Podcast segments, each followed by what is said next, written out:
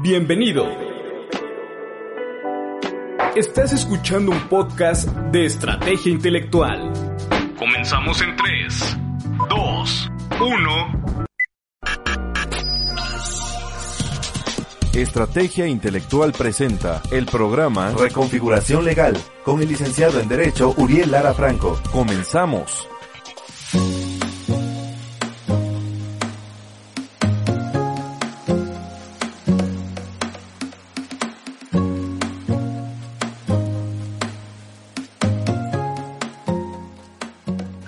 Identifica tus problemas, pero pon tu poder y energía en las soluciones. Tony Robbins. ¿Qué tal? Muy buenos días amigos. Nos encontramos aquí en la ciudad de Toluca, siendo las 12.07 eh, de la tarde del día 14 de agosto de 2020. Su servidor, el licenciado Uriel Lara, y este es su programa de reconfiguración legal. Un saludo a todo y cada una de las personas que nos siguen en la plataforma de Estrategia Intelectual Radio. Así también un saludo a todas y cada una de las personas que eh, tengo agregadas en mi Facebook personal bajo el nombre de Uriel Lara. Eh, así también un saludo a todas y cada una de las personas que también nos siguen en nuestra red eh, LinkedIn y que nos pueden encontrar bajo el nombre de Uriel Franco. Nuestros teléfonos de contacto es el 227-7077. Nos pueden contactar también vía Facebook a través de inbox o a través también de la página del despacho que se llama Defensa Fiscal Especializada. Pues bueno, el día de hoy vamos a eh, realizar algunos comentarios eh, bajo el tema de eh, la Ley Nacional de Extinción de Dominio. Pero previo a esto, amigos, vamos a comentar una nota. Esta nota ya es viejita, es del año pasado, referente a la eh, implementación de la Ley Nacional de Extinción de Dominio, pero así también a la ley eh, antifacturera. Así lo dice la nota y eh, sabemos que efectivamente el, esta ley antifacturera pues es una reforma al Código Fiscal de la Federación relativo a temas de delincuencia organizada em, referente a defraudación fiscal. Es una nota del economista, es emitida el día 11 de diciembre de 2019 por Elizabeth Albarrán y Belén Saldívar, que dice la nota, preocupa implementación de la ley antifacturera y de extinción de dominio.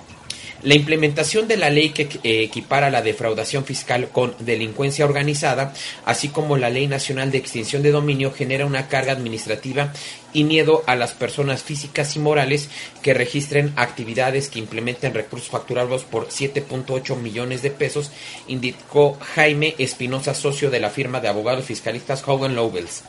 Hay que recordar, amigos, que eh, el año pasado hubo una reforma al Código Fiscal de la Federación relativo a los temas de delincuencia organizada y a los temas de eh, las factureras o la simulación de actos o incluso temas entonces, esto va abocado en este tema, la nota. Eh, continuamos eh, comentando. Preocupa el hecho de cómo la Procuraduría Fiscal de la Federación y el Fiscal General de la República armarán sus casos y cómo van a aplicar las disposiciones de esta ley, expuso en conferencia de prensa. Pues hay que recordar que eh, no es tan fácil aplicar un procedimiento penal, un juicio oral en materia penal, si no hay previamente facultades de fiscalización en, en el ámbito fiscal. Hay que recordar que eh, la Secretaría de Hacienda y Crédito Público a través del Servicio de Administración Tributaria emite las órdenes de visita domiciliaria o revisiones de gabinete o en su caso revisiones electrónicas para detectar errores, omisiones o en su caso conductas que puedan constituir un hecho delictuoso debidamente contemplado en el Código Fiscal de la Federación o en su caso en el Código Penal Federal relativo al artículo 400 bis del Código Penal Federal eh, abocado a lo que es eh, el delito de recursos de procedencia ilícita o lo que comúnmente se le conoce, eh, se le conoce como lavado de dinero. Seguimos comentando la nota. Comentó que las empresas van a tener que cubrir parte del trabajo que les debería de hacer el Servicio de Administración Tributaria, pues deberán de tener un gobierno corporativo más estricto que se encargue de verificar que sus proveedores no estén en las listas negras del SAT y que no estén en algún tipo de contrato u operación donde estén cometiendo evasión de impuestos. Pues también hay que ser puntuales en el sentido de que, eh, pues, hay dos formas de combatir eh, este tipo de conductas, vía manera correctiva o vía manera preventiva.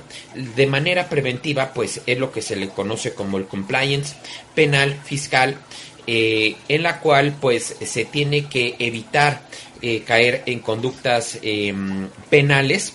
esto se realiza a través de una matriz de riesgo, de un manual, de una asesoría y consultoría eh, a través de abogados fiscalistas y a, través de abogados penalistas en la cual pues no tengamos la eh, buena fortuna o mala fortuna, depende del, del, punto de vista de donde lo veamos, de caer en alguna conducta penal, incluso en una eh, defraudación fiscal. Entonces, es por eso que mediante el compliance, el gobierno corporativo pues evita, eh, se tiende a evitar estas conductas penales en este aspecto. Eh, todas las personas que utilicen comprobantes fiscales van a tener que ser cuidadosos de verificar quienes reciben un servicio. Deberán asegurar que efectivamente cuentan con la infraestructura, eh, recursos activos para poder presentar servicios o bienes. Pues esto lo, lo va a, se va a matar con ese compliance o esa asesoría preventiva eh, que nosotros los abogados o contadores eh, pudiéramos en algún momento eh, implementar.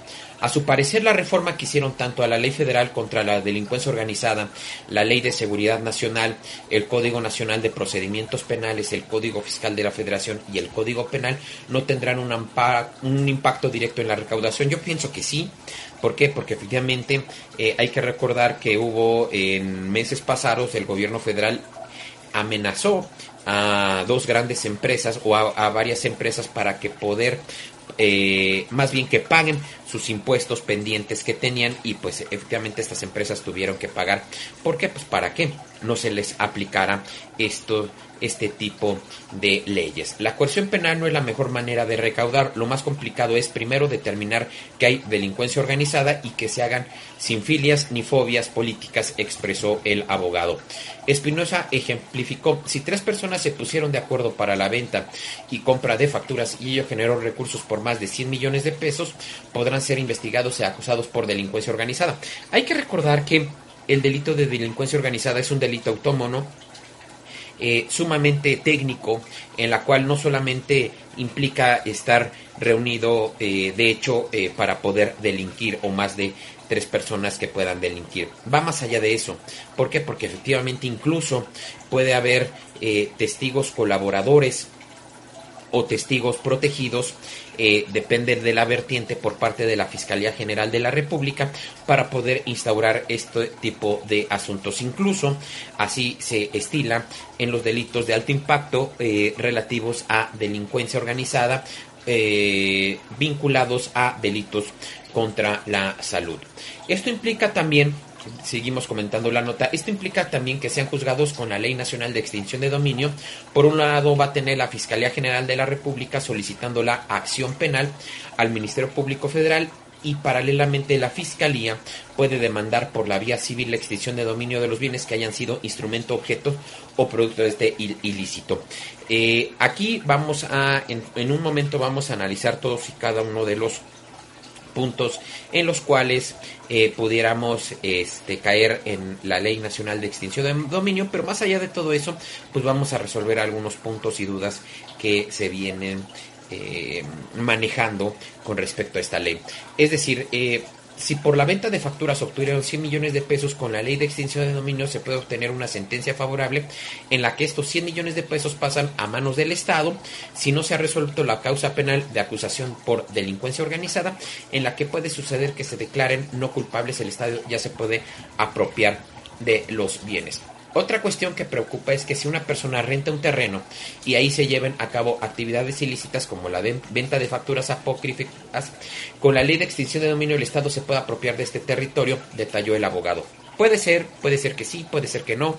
Esto lo vamos a determinar mediante un compliance penal fiscal por parte de los arrendadores. No está todo perdido, solamente hay que eh, tener la buena asesoría preventiva, incluso hasta correctiva, eh, para este tipo de situaciones. ¿Cómo se inicia un proceso? Dice la nota, eh, quien cometa la defraudación fiscal se someterá al primero. El SAT hace una auditoría y presenta un dictamen, lo turna a la Procuraduría Fiscal, donde hace un análisis y si, si decide hay o no delito. Si un delito si hay delito, entonces se presenta una querella ante la Fiscalía General de la República, el cual decide a través de, varios criterios si hay o no delito. En caso de que se decida si hay delito, se ejercerá una acción penal y se manda el caso a un juez y todavía va a decir si hay delito o no.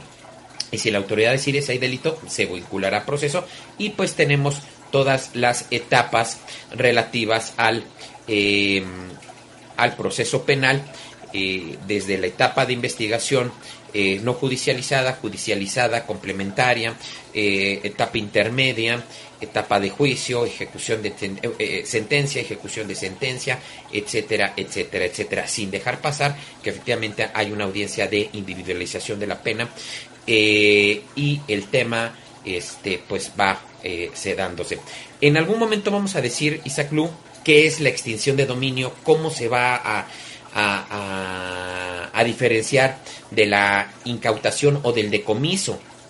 Es eh, eh, ahorita vamos a eh, poder abordar tus inquietudes para que ustedes puedan tener la oportunidad de verse inmiscuidos en estos temas que muchas veces los contadores o incluso los abogados este pues estamos pendientes en esta situación pero en este momento vamos a resolver estas dudas. Bien, como primer punto vamos a ver el artículo 22 de la Constitución Política de los Estados Unidos Mexicanos, en la cual ahí es donde viene que es la, bueno, de ahí emana todo el procedimiento o el proceso, como ustedes lo quieran ver, sobre la extinción de dominio.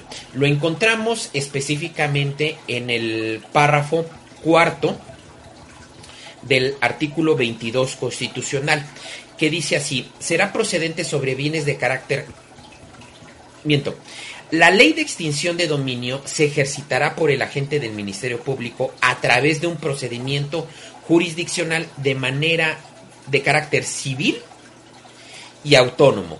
Es decir, eh, el agente del Ministerio Público puede iniciar una carpeta de investigación por un hecho de defraudación fiscal y lavado de dinero, pero de manera paralela y de manera autónoma puede iniciar un procedimiento de, eh, extinción de dominio aún si no hay delito o hay delito. Ajá. Entonces, eh, vamos incluso, vamos a analizar algunos unas tesis de jurisprudencia que nos han emitido algunos eh, tribunales colegiados en este sentido. Las autoridades competentes de los distintos órdenes de gobierno le prestarán auxilio a la gente del Ministerio Público para que ejerza esta función. La ley establecerá los mecanismos para que las autoridades eh, administren los bienes sujetos al proceso de extinción de dominio, incluidos los frutos, rendimientos, productos y sus accesorios, para que la autoridad lleve a cabo su disposición, uso, usufructo, enajenación y monetización, atendiendo al interés público y definan de acuerdo a un criterio de oportunidad el destino y en su caso la destrucción de los mismos. ¿Cuáles van a ser los delitos por los cuales nos puedan realizar un procedimiento de extinción de dominio?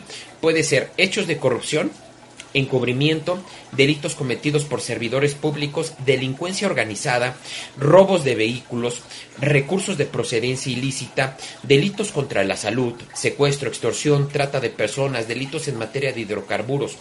Entonces, eh, esto es importante amigos, ¿por qué? Porque al final del camino es saber sobre qué hechos ilícitos nos pueden aplicar la Ley Nacional de Extinción de Dominio. Pero ya vieron que eh, no viene defraudación fiscal. Este es algo muy importante. Ajá, porque efectivamente, eh, pues mucha gente es que es la defraudación fiscal, pero hay que recordar que en el artículo 108 del Código Fiscal de la Federación, la defraudación fiscal y el lavado de dinero va junto con pegado. Ahora, hay una reflexión que quiero que eh, podamos realizar en este tema, en uno de los artículos que dice, será procedente la extinción de dominio, por supuesto, sobre bienes de carácter patrimonial cuya legítima procedencia no pueda acreditarse y se encuentren relacionados con la investigación derivada de los hechos ilícitos que comenté.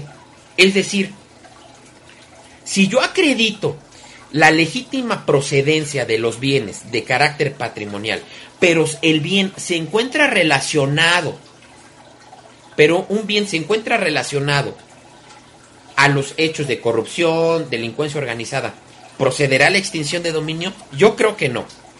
¿Por qué? Porque ya se acreditó la legal procedencia. Aquí es importante saber, es el origen y el destino de los bienes.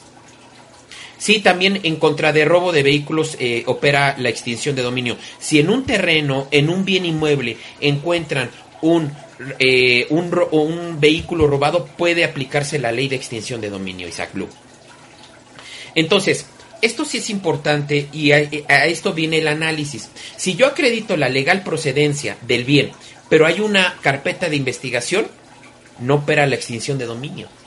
De hecho, hay dos etapas, ahorita vamos a llegar a esas dos etapas, una ante el agente del Ministerio Público y una judicializada, en la cual podemos acreditar la procedencia lícita de los, eh, de los bienes.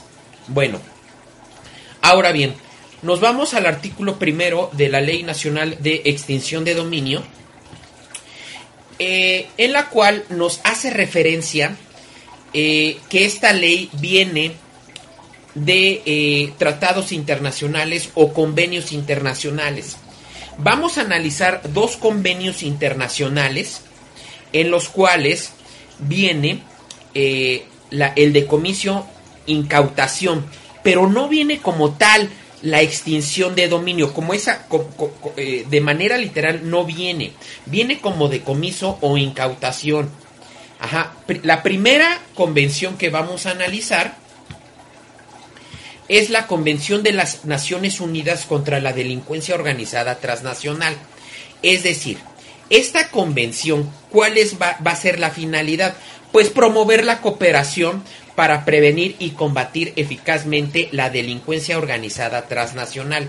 Pero esto no es el punto eh, neural en esto, sino nos vamos a ir al artículo 12 de la, de la Convención de las Naciones Unidas contra la Delincuencia Organizada Transnacional, que es donde viene el decomiso o nos hace referencia al decomiso. Le voy a dar una, lo voy a parafrasear porque hay que, hay que recordar que decomiso, incautación y extinción de dominio son cuestiones muy diferentes, pero aquí el, la convención pues los habla como tal. Hay que recordar que el decomiso es una consecuencia accesoria impuesta por la comisión de una infracción penal que implica la, pérdida de los derechos, más bien que implica la, la, pérdida de los efectos provenientes de un delito. Esto está debidamente contemplado en el artículo 250 del Código Nacional de Procedimientos Penales. La incautación es privar en alguien de alguno de sus bienes eh, en cuanto a la ejecución de una garantía o una consecuencia de una relación de un delito o una infracción administrativa. Y la extinción de dominio, ahorita en la ley nos dice que es la extinción de dominio. Hay que saber distinguir. Pero en la Convención de las Naciones Unidas contra la Delincuencia Organizada Transnacional nos habla del decomiso e, eh, eh, e incautación.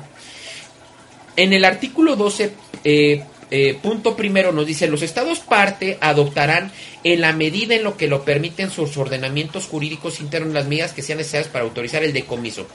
Uno, del producto de los delitos comprendidos, o sea, de la consecuencia del, del hecho ilícito y de los bienes, equipos o instrumentos utilizados o destinados ajá, o, eh, a ser utilizados en la comisión de los hechos de, los delitos comprendidos en la presente convención.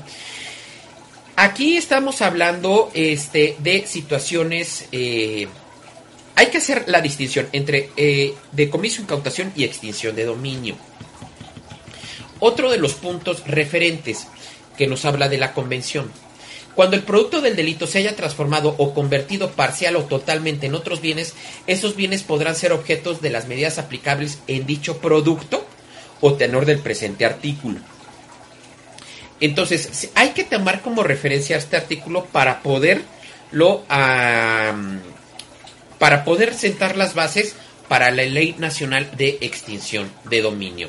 Entonces tenemos el artículo 12. No lo voy a leer porque efectivamente es muy extenso, pero eh, eh, eh, lo estoy parafraseando.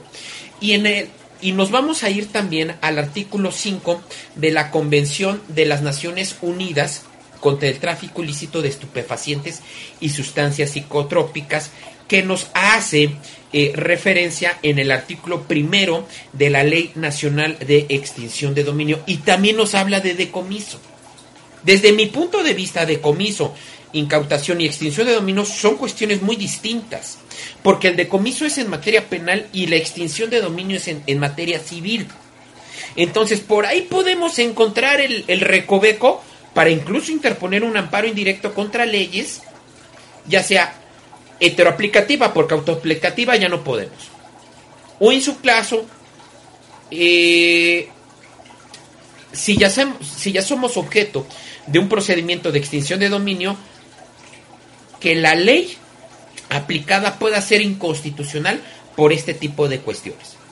Ajá, y aquí nos habla el, artículo 5 de la Convención de las Naciones Unidas contra el tráfico ilícito de estupefacientes y sustancias psicotrópicas. Y en uno de sus apartados dice, cada una de las partes adoptará las medidas que sean necesarias para autorizar el decomiso. Uno, del producto derivado del delito tipificado de conformidad con el párrafo primero del artículo 3 o bienes cuyo valor equivalga a ese producto. Estamos hablando de eh, sustancias psicotrópicas aquí. Eh, cada una de las partes adoptará también las medidas que sean necesarias para permitir a sus autoridades competentes la identificación, detección y el embargo preventivo o la incautación de los productos, de los bienes, de los instrumentos o cualquier otro elemento que se refiere al párrafo primero del presente artículo con miras a su eventual decomiso. Aquí habla, ya nos habla incluso de embargo preventivo, que son cuestiones muy distintas. ¿Sí me explico? ¿Sí me entiendo?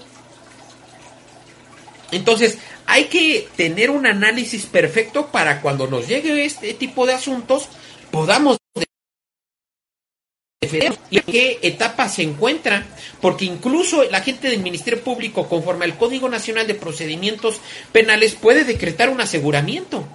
Y nosotros hemos tenido eh, experiencia en eso y lo hemos eh, sobre bienes inmuebles y hemos ganado el asunto. Ajá. Entonces hay que saber distinguir en este tipo de situaciones. Ahora bien, ¿Cuál, eh, ¿cuáles, ¿Cuáles van a ser las directrices de la Ley Nacional de Extinción de Dominio? Pues, por supuesto, la extinción de dominio de los bienes a favor del Estado.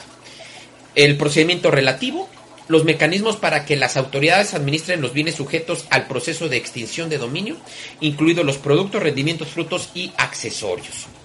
Los mecanismos para que sean atendidos al interés público, y las autoridades lleven a cabo la disposición, uso, usufructo, monetización de los bienes sujetos a extinción de dominio. Y los criterios para el destino de los bienes cuyo dominio se declare extinto en sentencia y en su caso la destrucción de los mismos.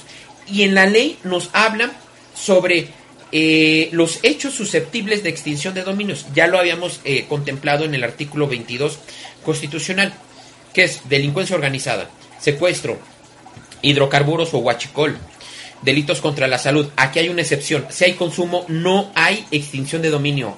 Importante, ¿eh? Porque hay una excepción. En el artículo 199 del de, eh, eh, Código Penal Federal. Trata de personas, corrupción, encubrimiento, servidores públicos, delitos cometidos por servidores públicos, entre ellos ejercicio ilícito de un servicio público, delitos cometidos contra la administración de justicia, aguas jueces ¿Por qué? Porque aquí abarca robos de vehículos, recursos de procedencia ilícita y extorsión. Ahora, aquí nos hablan en cuanto a sus leyes especiales y el Código Penal. Y ahí es donde vengo a esta situación. Si en el lado de los casos se comete un ilícito, un hecho ilícito, conforme al, a, la, a la legislación estatal, porque aquí no se habla de código penal, aquí no se, eh, de código penal federal. Eh, por ejemplo, voy a hacer un, un, un ejemplo. Hay un vehículo en un terreno yo se lo renté a una persona, pero efectivamente por ciertas o cuales circunstancias está un, vehículo en ese terreno. Dice, eh, los contemplados, de acuerdo a robo de vehículos, contemplados en el Código Penal Federal en su artículo 376 eh, bis. Y si la carpeta de investigación está en la Fiscalía Estatal, opera extinción de dominio, se los dejo de tarea. Yo pienso que no. ¿Por qué? Recuerden que la aplicación de la ley debe de ser exacta. Ajá y no podemos eh, jugarle a interpretaciones. Entonces, en ese, en ese aspecto vamos, vamos sobre caballo de Hacienda. Eh, puntos importantes del artículo 2 de la Ley Nacional de Extinción de Dominio. Eh, tenemos que es la buena fe. Hijos, aquí la buena fe está muy bien. ¿Por qué? Porque va a haber muchas personas afectadas, pero hay mucha defensa para ellos. ¿Qué se entiende por buena fe? Una conducta diligente y prudente, exenta de culpa en todo acto o negocio jurídico relacionado con los bienes objeto del procedimiento de extinción de dominio. Compliance, penal. O más bien compliance en extinción de dominio. Y esto lo podemos hacer en los contratos de arrendamiento. Es un tip que les doy. Eh, fracción sexta, eh, eh, disposición anticipada, asignación de bienes durante el proceso de extinción de dominio previo a la emisión de la resolución definitiva para, uso, uso, disfruto, asignación o aprovechamiento de bienes. de ahí nos vamos a la fracción 14.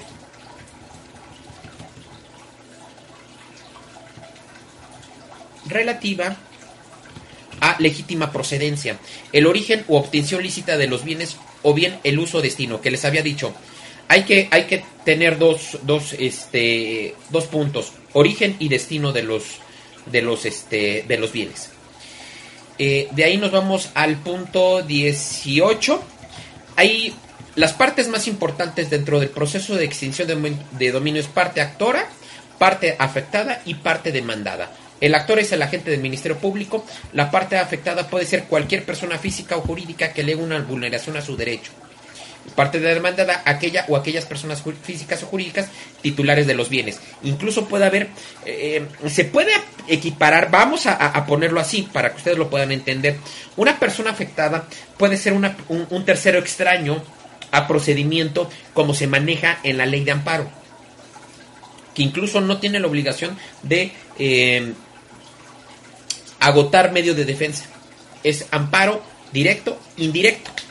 Ahora sí, válgame la, la expresión. Es un juego de palabras, pero lo pudiéramos contemplar así. De aquí nos vamos al artículo tercero. Y ahora sí, eh, saludos desde... Ah, gracias. Aquí también estamos en el Estado de México. Ángeles Arismendi. Gracias a Miriam Alvador. Buenas tardes. Este, aquí es donde eh, vamos a eh, entender qué es la extinción de dominio. Ya vimos lo que es decomiso, lo que es incautación. Ahora, ¿qué es extinción de dominio? Eh, es la pérdida de los derechos que tenga una persona en relación con los bienes a que se refiere esta ley, declarada por sentencia de la autoridad judicial sin contraprestación ni compensación alguna para su propietario o para el que se ostente o comporte como tal, ni para que por cualquier circunstancia posea o detente los bienes. Son figuras, esta figura viene desde Colombia, eh, eh, de los años de, eh, en la que imperó el cártel de El Patrón del Mal, que por ahí hay una serie de Pablo Escobar. En, este sentido viene, viene, viene de ahí esta figura. Entonces, este, pasamos al, al segundo artículo, al próximo artículo, que es el artículo 7. dice, eh, la extinción de dominio procederá sobre bienes de carácter patrimonial En particular, bienes que sean instrumento, objeto, productos de hechos ilícitos sin perjuicio del lugar de la de, sin lugar eh, sin perjuicio del lugar de la realización, tales como bienes que provengan de la transformación o conversión parcial o totalmente, bienes de procedencia ilícita utilizados para ocultar otros bienes de origen ilícito, ilícito. En el contrato de arrendamiento se podrá agregar una cláusula. Sí, claro, por supuesto. Yo, de hecho, este eh, se, eh, he dado algunas, este, bueno, yo lo, lo que recomiendo que efectivamente debe de haber una cláusula de extinción de dominio, que efectivamente se le diga al arrendatario que efectivamente si en el dado de los casos hay una conducta ilícita o un hecho ilícito, incluso puede haber una pena convencional sobre el monto del valor del inmueble. ¿eh? Ahí les pudiera contar esto. Bienes de procedencia, eh, bienes de procedencia lícita utilizados para ocultar otros bienes de origen lícito. Bienes respecto de los cuales el titular del bien no acredita la, la procedencia eh, lícita, bienes de origen lícito, cuya, cuyo valor sea equivalente a, cualquiera de los bienes descritos, bienes utilizados por la Comisión de Hechos Ilícitos por un tercero, si su dueño tuvo conocimiento de ello o no lo notificó, bienes que constituyan ingresos derivados. Y aquí es algo importante, los bienes que correspondan al régimen ejidado comunal podrán ser objeto de extinción de dominio. Hay que estar atentos. Eh, ¿Cómo se va a llevar a cabo la extinción de dominio? Eh, la extinción de dominio se ejercitará a través de un proceso jurisdiccional de naturaleza civil de carácter patrimonial y con prevalencia a la oralidad mediante una vía especial y procederá sobre bienes descritos en el artículo anterior, o sea, en el artículo 7 que acabamos de mencionar independientemente quien los tenga en su poder o que los haya adquirido. El ejercicio de la acción de dominio corresponde al agente del Ministerio Público.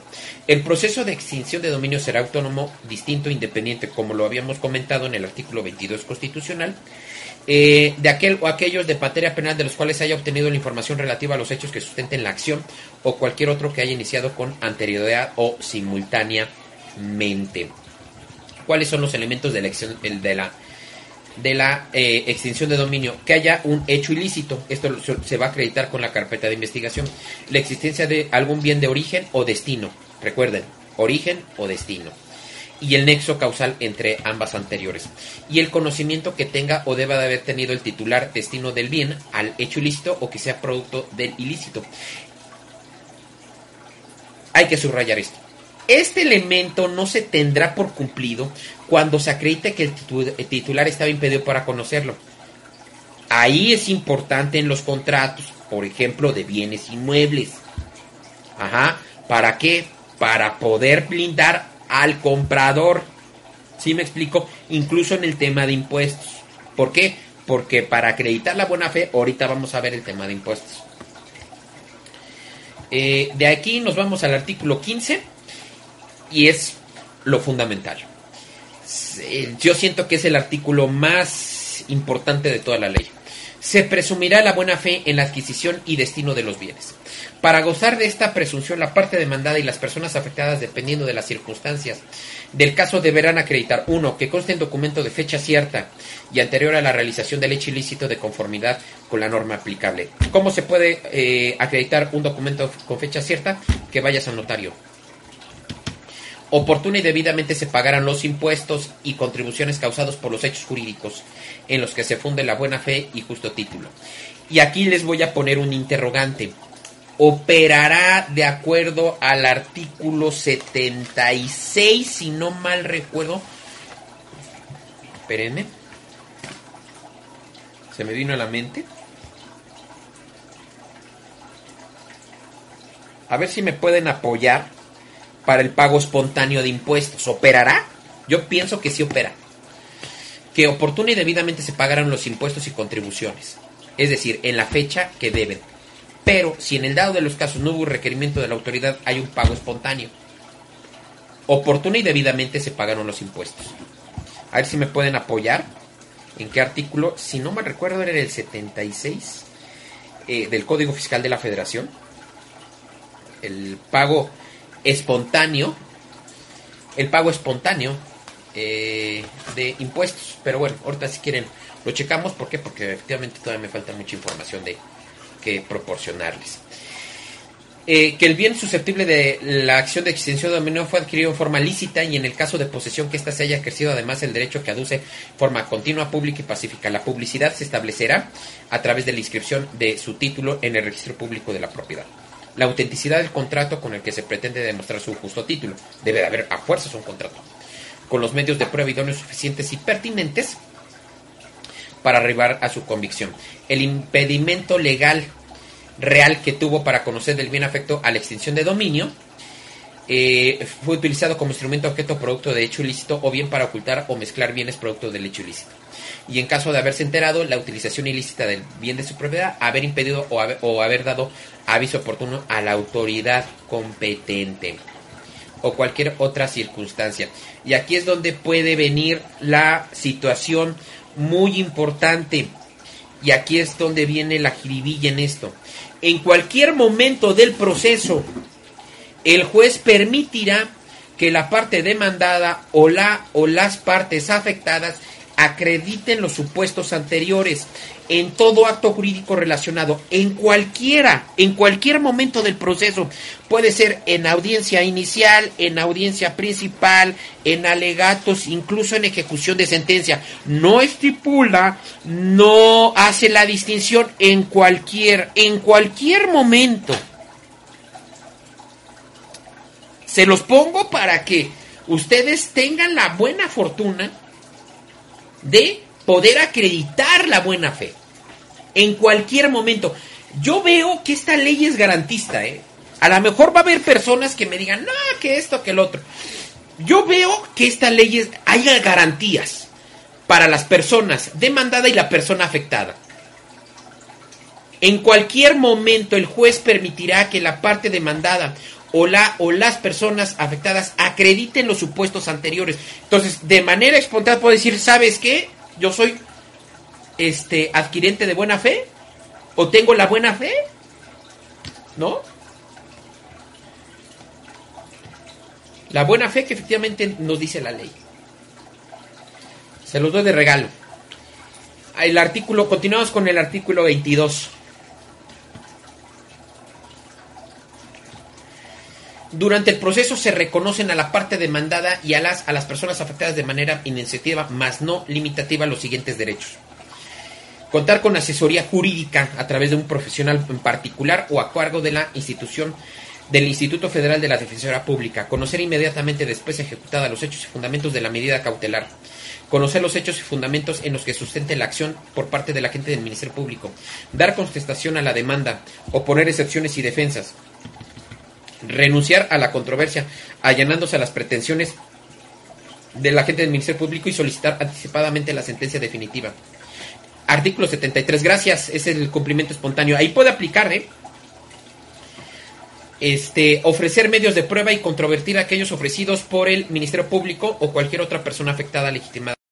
Formular alegatos y demás que lo que la Constitución nos pueda eh, arrojar. Y de aquí nos vamos al artículo 106 de la Ley Nacional de Extinción de Dominio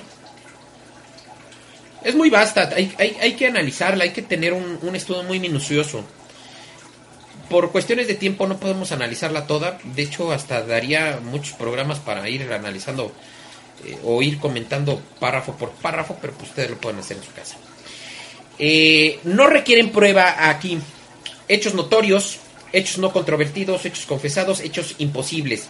Hay que recordar, si yo no tuve conocimiento de un hecho ilícito, no puede, no puedo sobre hechos negativos no hay prueba. ¿Sí me explicó? Sobre un, sobre un hecho que no puedo conocer, no puedo emitir una prueba. Nadie está obligado a lo imposible en esta ley. Hay que saberla manejar en el proceso. Yo sé que efectivamente apenas está nueva, lleva meses, fue agosto, miento, lleva un año. Fue en agosto que se expidió, si no mal recuerdo. Ya lleva un año. Eh, el artículo 108 de la ley. El que niega solo está obligado a aprobar. Niego lisa y llanamente que efectivamente pues yo no tenía conocimiento de que mi inmueble haya este haya un coche robado, ¿no? Claro, debe de haber un compliance, ¿no? O sea, nadie está obligado a lo imposible. Cuando la negativa em, envuelve una afirmación, cuando se desconoce la presunción legal que tenga a su favor el colitigante y cuando se desconozca la capacidad. Eh, de aquí nos vamos al 172 de la ley. ¿Alguna duda o algo? Pues me la pueden hacer llegar. Porque estamos aquí los dos para aprender. Ustedes y yo. Entonces vamos analizando poco a poco el tema, ¿no? Yo no soy yo no tengo la verdad absoluta, ¿no? Estamos para eh, tener ese, ese conocimiento, ¿no? El procedimiento, el proceso de extinción de dominio, hay dos etapas. Una preparatoria ante la gente del Ministerio Público. Ahí podemos también acreditar la procedencia lícita o el destino lícito de los eh, bienes. Y una judicial. Ajá que viene desde audiencia, eh, desde la admisión, notificación, contestación de la demanda, audiencia inicial, audiencia principal, recurso de ejecución de sentencia. En cualquier procedimiento o en cualquier momento del proceso podemos acreditar la buena fe. Entonces no es tan, no es un monstruo esta ley, ¿no? En la que sí, sí, efectivamente, si estamos en delincuencia organizada, si estamos en lavado de dinero, si estamos en, defraudación fiscal, en delitos contra la salud, en eh, este, huachicol, etcétera, ajá, si no la pueden aplicar, pero hay defensa. Eh, de aquí nos vamos al artículo 227. Lo estoy parafraseando y estamos analizando los, los artículos, ¿no? ¿Para qué? Para que tengamos la buena fortuna de ir eh, viendo lo que dice la ley, que no me lo invento, ¿no? Que luego dicen que 20 cosas. No, no, así no es. El 227 está muy extensa. Eh, que es la venta anticipada, lo que, hijos, aquí sí está complicado. La autoridad administradora podrá proceder a la venta o disposición anticipada de los bienes sujetos a proceso de extinción de dominio, con excepción de los que la autoridad considere objeto de prueba o imposibilite su destino. Venta anticipada, ¿cuáles van a ser? Ha dicho que dicha enajenación sea necesaria dada la naturaleza de hechos bienes, que presenten un peligro para el medio ambiente, que el transcurso del tiempo pueda sufrir pérdidas, merma o deterioro, que su administración o custodia resulte incosteable, que se trate de bienes muebles fungibles, consumibles, perecederos, semiaventes, otros animales, y que se trate de bienes que, sin sufrir deterioro material, se desprecian, eh, se deprecian sustancialmente por el transcurso del tiempo. Y nos vamos al artículo 240 de la ley relativo a eh, la administración, que ahora, miento, las unidades, las unidades de las fiscalías eh, de los estados. Las unidades especializadas tendrán por lo menos las siguientes atribuciones. Las fiscalías van a tener una unidad especializada en, en, eh, en extinción de dominio. ¿Cuáles van a ser sus facultades? Ojo y pónganse muy abusados aquí. Ejercer facultades y obligaciones conferidas en esta ley por el agente del Ministerio Público.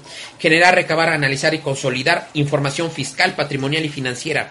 Hay que estar bien en cuestiones fiscales, en cuestiones de registro público de la propiedad y en cuestiones de bancos. Porque dice, genera, recaba, analiza y consolida información fiscal, patrimonial y financiera. Es decir, va por ahí la cuestión fiscal.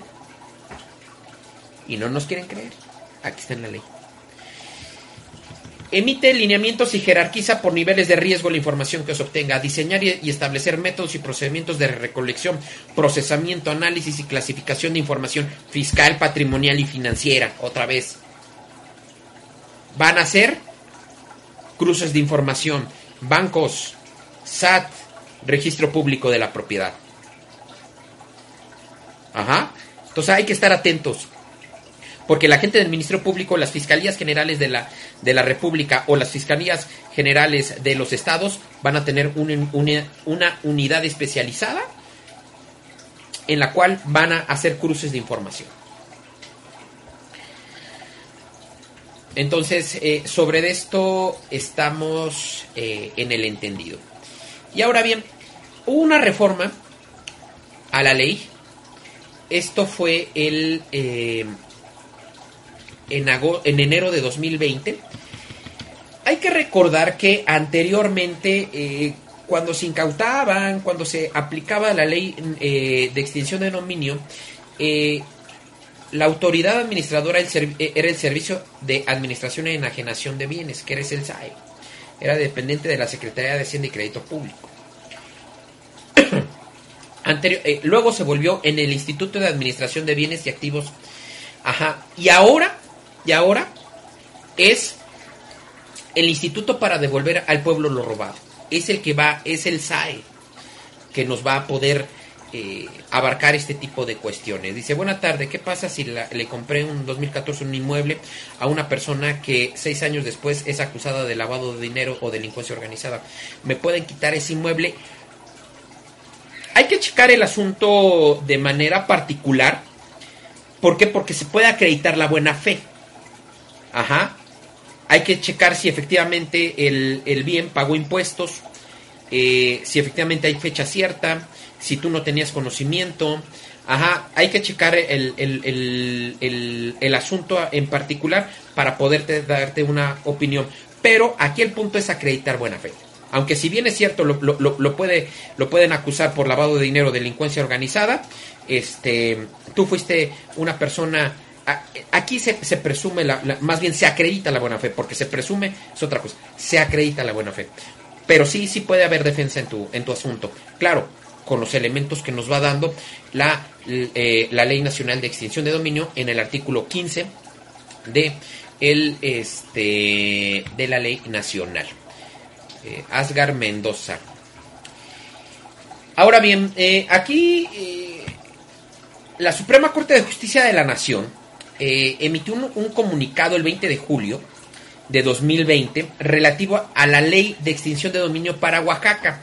Aquí el punto es de que declararon inconstitucional las facultades del Congreso de Oaxaca para poder legislar en materia de extinción de dominio, ya que esta facultad a partir del 14 de marzo de 2019 pues la tiene el Congreso de la Unión en su en su artículo 73, párrafo 30, que dice así, para expedir la legislación única en materia de procesal civil y familiar, así como de extinción de dominio en términos del artículo 22 de esta Constitución. La autoridad, o más bien, la única autoridad facultada para legislar en materia de extinción de dominio es el Congreso de la Unión. Ya los congresos locales no pueden legislar en, eh, en eh, en materia de extinción de dominio. Esto es importante tomarlo en cuenta. ¿Para qué? Para que no, tengo, no nos eh, tengamos sorpresas. Ahora bien, eh, hay varias tesis de, tribunales colegiados.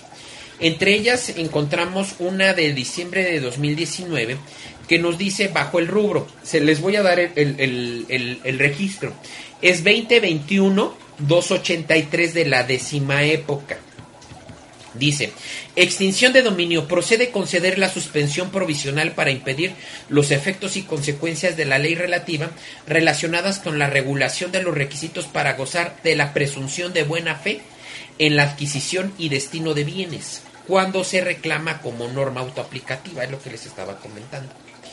Eh, si interpusieron el amparo como norma autoaplicativa, les van a otorgar la suspensión del acto reclamado. Hay otra tesis relativa a la décima época que es el registro 2020-786 que nos dice la extinción de dominio. La norma que prevé que los medios de prueba provenientes de la carpeta de investigación constituyen prueba legalmente preconstituida es inconstitucional. Es decir, Anteriormente, cuando se realizaba una investigación o una carpeta de investigación y la llevaban al procedimiento de extinción de dominio, el agente del Ministerio Público lo tomaba como una prueba legalmente preconstituida. Eso es inconstitucional. De acuerdo a este criterio de la Corte. Tenemos otro, es igual de la décima época, bajo el registro 2020-154. Dice, acción, acción, eh, acción de extinción de dominio. La autonomía de esta consiste en la libertad del juzgador para resolver sobre su procedencia o improcedencia, con independencia que tenga su origen en un hecho ilícito derivado de pruebas que consten en la averiguación previa o procedimiento penal. Este, es decir, como lo eh, hemos venido, la extinción de dominio es un procedimiento autónomo e independiente del penal. Ajá. Entonces, allá que se hagan las, las carpetas de investigación, adelante, si puede eh, se condene o se absuelva al inculpado, pero este es otro procedimiento. Y hay que saberlo defender. Tenemos otra época, bueno, otra tesis de la época décima, registro 2017-540.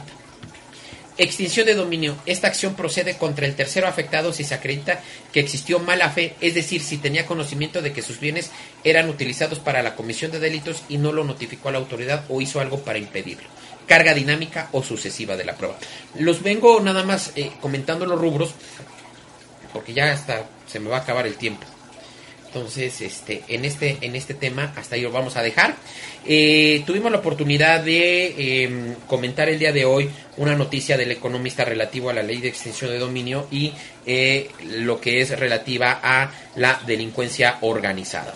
Así también empezamos a analizar la ley de, extinción de dominio desde el artículo primero eh, hasta lo que es la Convención de las Naciones Unidas contra la Delincuencia Organizada Transnacional y así también la Convención de las Naciones Unidas contra el tráfico ilícito de estupefacientes y sustancias psicotrópicas. Eh, de ahí tuvimos también la oportunidad de analizar caso por caso o artículo por artículo haciendo los comentarios respectivos en la cual eh, se, se, da la Ley Nacional de Extinción de Dominio, hablamos del artículo 73, fracción 30 eh, hablamos también del artículo 22 constitucional y también hablamos de la reforma al artículo, bueno, a la Ley Nacional de Extinción de Dominio relativa al 22 eh, de enero de 2020 que eh, ahora la autoridad administradora va a ser el instituto para devolver, para devolver al pueblo lo robado.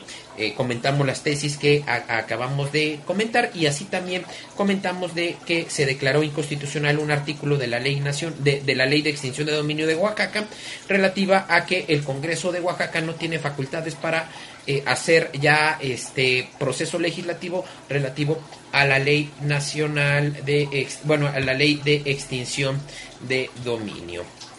Eh, hay que recordar amigos que nosotros somos un despacho en materia penal, fiscal administrativo, constitucional, mediación, prevención y persecución de lavado de dinero y compliance. Y pues bueno amigos, eh, me siento muy contento y se los voy a compartir porque eh, Estrategia Intelectual Radio, eh, yo pues ahora sí no, no, no, llevaba el, cómputo del término del plazo relativo a que ya llevo tres años de emisiones en este programa. Se los agradezco mucho. Eh, a Estrategia Intelectual Radio, a todos nuestros amigos que nos están siguiendo por esta red social, a Facebook, pero eh, así también eh, a mi señora madre que efectivamente está en el cielo, que efectivamente todavía tuvo la oportunidad de, de conocer este proyecto, a mi familia, a todas las personas que hacen posible este, este programa y que al, al final del camino es ese granito de arena que eh, tengo la buena fortuna de poderles compartir un conocimiento, poco, mucho, que yo pueda compartirles, aquí estoy y que eh, estamos para servirles y estamos en pie de lucha para cualquier situación que se pueda eh, presentar. Pero bueno, pues amigos, se los agradezco mucho. Voy a, cerrar con una frase que dice así, ninguna pieza maestra fue creada por un artista perezoso. Se los agradezco mucho. Gracias, un saludo eh, a todos y cada uno de ustedes. Gracias y hasta luego y nos vemos en la próxima emisión dentro de 15 días. Un abrazo, gracias.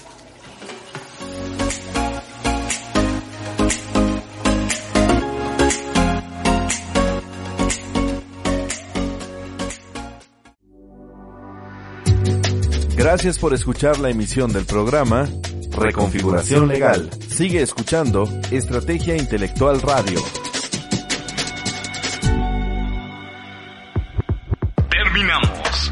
Gracias por escuchar este podcast. No te pierdas el siguiente. Estrategia Intelectual. Somos la capacitadora.